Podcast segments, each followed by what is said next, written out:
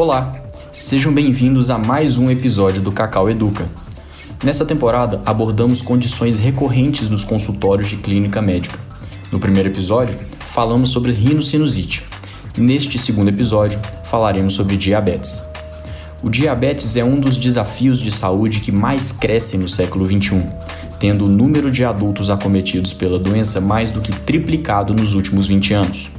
E quem vai nos falar sobre este problema de saúde tão frequente e relevante é a Raíssa Arielle Reis, aluna do oitavo período do curso de Medicina do UniBH.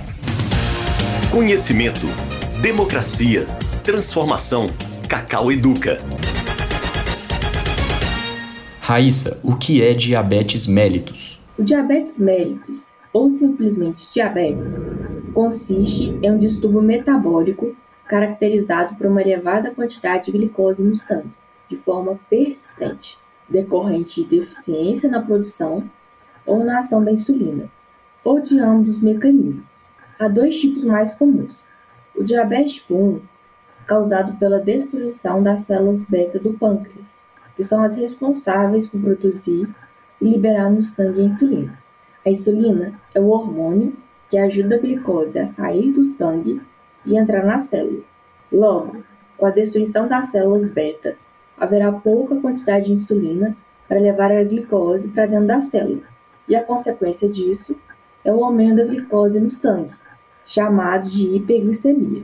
O diabetes tipo 1 é mais frequente surgir na infância e adolescência. Já no diabetes tipo 2, existe produção de insulina pelas células beta pancreáticas, mas essa insulina sofre uma resistência na sua ação, e a glicose tem dificuldade de ser transportada para as células, gerando a hiperglicemia.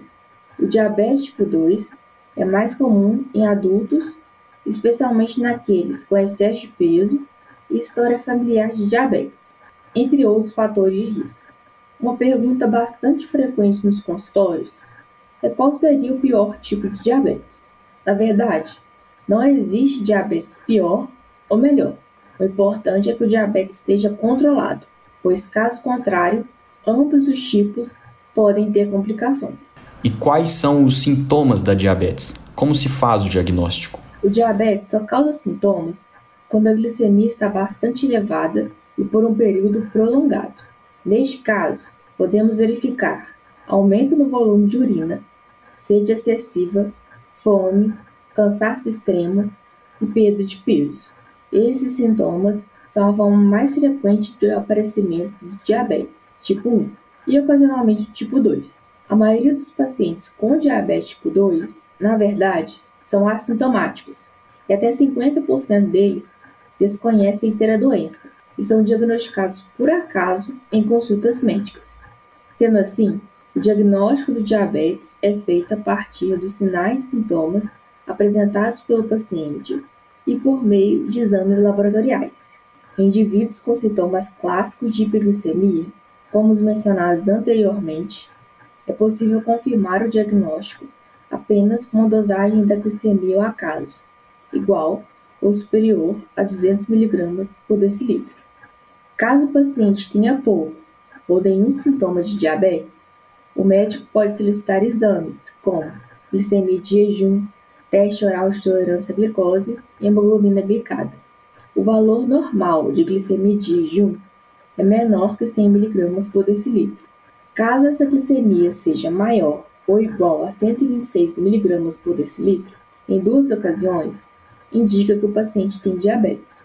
O teste de tolerância oral de glicose é feito com a medida da glicemia duas horas após a ingestão de um líquido chamado destrozol, com quantidade conhecida de glicose. O valor normal desse teste é menor que 140 mg por decilitro, e resultados acima de 200 mg por decilitro afirmam o diagnóstico de diabetes, em duas ocasiões ou isoladamente, na presença de outros testes alterados. E, por fim, a hemoglobina glicada acima de 6,5% na vigência de outros sinais inequívocos de hiperglicemia ou em duas dosagens também fazem o diagnóstico de diabetes. E o que deve ser feito para prevenir o diabetes, Raíssa? A principal estratégia para se prevenir o diabetes é ter uma vida saudável. primeiramente com alimentação equilibrada entre os nutrientes, rica em frutas, verduras, legumes, fibras e com restrição de açúcares simples e gorduras. Além disso, hábitos saudáveis como prática de exercícios físicos, pelo menos 150 minutos por semana, e cessação do uso de cigarros também são essenciais. O controle de peso também é muito importante para a prevenção do diabetes, pois a perda de peso aumenta a capacidade do corpo de usar insulina e processar a glicose. E uma forma importante de prevenção é o rastreamento em indivíduos assintomáticos, para a detecção e tratamento precoces. Este rastreamento deve ser feito com glicemia de jejum em todo indivíduo acima de 45 anos de idade e, se a glicemia for normal, repeti-la a cada 3 anos, ou mais frequentemente, quando houver fatores de risco para diabetes.